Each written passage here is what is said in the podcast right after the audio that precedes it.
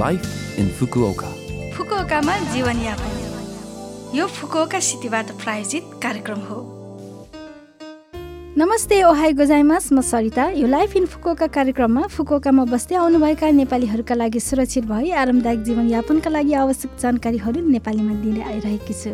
हरेक हप्ताको बिहिबार यो कार्यक्रम म सरिताको साथ सुन्न सक्नुहुन्छ। छोटो समयको हाम्रो कार्यक्रम सुन्ने गर्नुहोला। फुकुओकामा जीवनयापन आज मैले विपद रोकथाम तथा स्वयंसेवक सप्ताहको बारेमा छोटो जानकारी लिएर आएकी छु।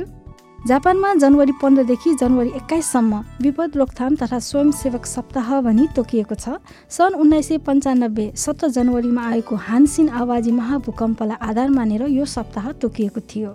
ठुलो क्षति भएकोले सरकारले मात्र दिने सहयोगको सीमा हुने त्यस्तो समयमा स्थानीय समुदाय र छिमेकीहरूसँगको आपसी सहयोग अनि आफैले आफ्नो सुरक्षा गर्ने आदि कुराहरूको महत्त्वलाई पुनः पुष्टि भएको भन्ने गरिन्छ।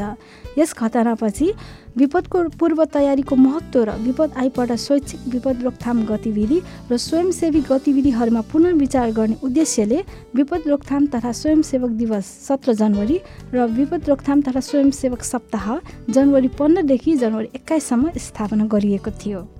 विपद रोकथाम तथा स्वयंसेवक सप्ताहको अवसरमा तपाईँ हामीहरू पनि विपदको पूर्व तयारीको बारेमा सोचेर हेर्ने कि फुकुओकामा जीवनयापन। यस पटक फुकुओका सिटी इन्टरनेसनल फाउन्डेसनको सूचना रहेको छ र पहिलो सूचना रहेको छ जापानिज च्याटिङ इभेन्टको बारेमा। फुकुओकामा अध्ययन गरिरहेका अन्तर्राष्ट्रिय विद्यार्थीहरू र जापानी स्वयंसेवकहरू बिच सजिलै कुराकानी गर्ने जापानी च्याटिङ इभेन्ट हरेक महिनामा एक पटक आयोजना हुने आइरहेको छ। अर्को आयोजना जनवरी एकतिस मङ्गलबार अनलाइनमा हुनेछ। जुन प्रयोग गरेर विदेशी विद्यार्थीहरू र जापानी स्वयंसेवकहरू बिच प्रत्यक्ष वान टु वान साथै सानो समूहहरूमा मनपर्ने विषयवस्तुहरूमा छलफल गरिन्छ।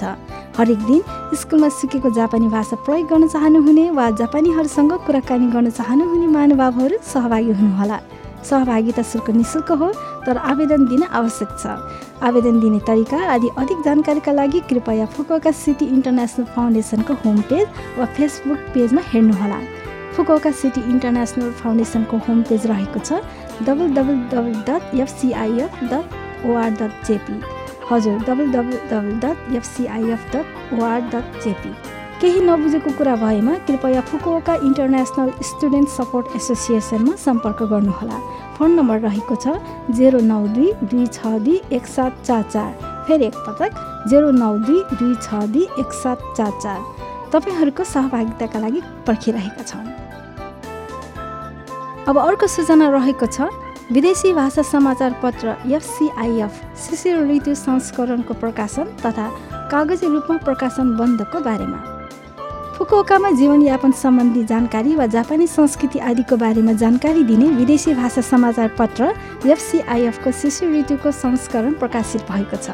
यस पत्रको विषयवस्तु रहेको छ हकताको ऋतुको खानपान संस्कृति।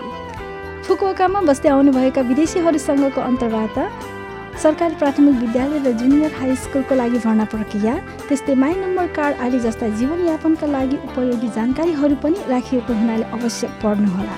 समाचार पत्र तपाईँ बस्नुभएको वार्ड कार्यालय नगरपालिका कार्यालयको सूचना plaza Fukuoka city international centre आदिबाट पाउन सक्नुहुन्छ। फुकोका सिटी इन्टरनेसनल फाउन्डेसनको home page W W W dot FCIF dot OR dot जेपीमा हेर्न सक्नुहुन्छ। साथै यस पत्रको शिशु ऋतुको संस्करणदेखि विदेशी भाषा समाचार पत्र एफसिआइएफ कागजी रूपमा प्रकाशन बन्द गर्ने निर्णय भएको छ। भविष्यमा समयमै लचिला जानकारीहरू प्रदान गर्ने उद्देश्यले होम पेज र एसएनएस आदि मार्फत उपयोगी जानकारीहरू थप पोस्ट गर्दै जाने हुनाले कृपया हेर्न चाहिँ जारी राख्नुहोला। यो फुकोका सिटी इन्टरनेसनल फाउन्डेसनको सूचना थियो। हजुर यो हप्ताको लाइफ इन फुकोका कार्यक्रम तपाईँहरूलाई कस्तो लाग्यो? लभ एफएमको होम पेजमा गएर लाइफ इन फुकोका नेपाली भनी खोजी पोडकास्टबाट पनि यो कार्यक्रम तपाईँहरूको मिल्ने समयमा सुन्न सक्नुहुन्छ ब्लगबाट पनि कार्यक्रमको बारेमा जानकारी पाउन सक्नुहुन्छ हामीलाई मेसेज पनि पठाउन सक्नुहुन्छ। हाम्रो इमेल ठेगाना रहेको छ seven six one eight the rate love FM dot co dot JP जान जाने आज लीला गजमेरको पिया र गीत तपाईँहरू सबैलाई राख्दै बिरा हुन चाहन्छु। तपाईँहरूको दिन शुभ रहोस्। नमस्ते।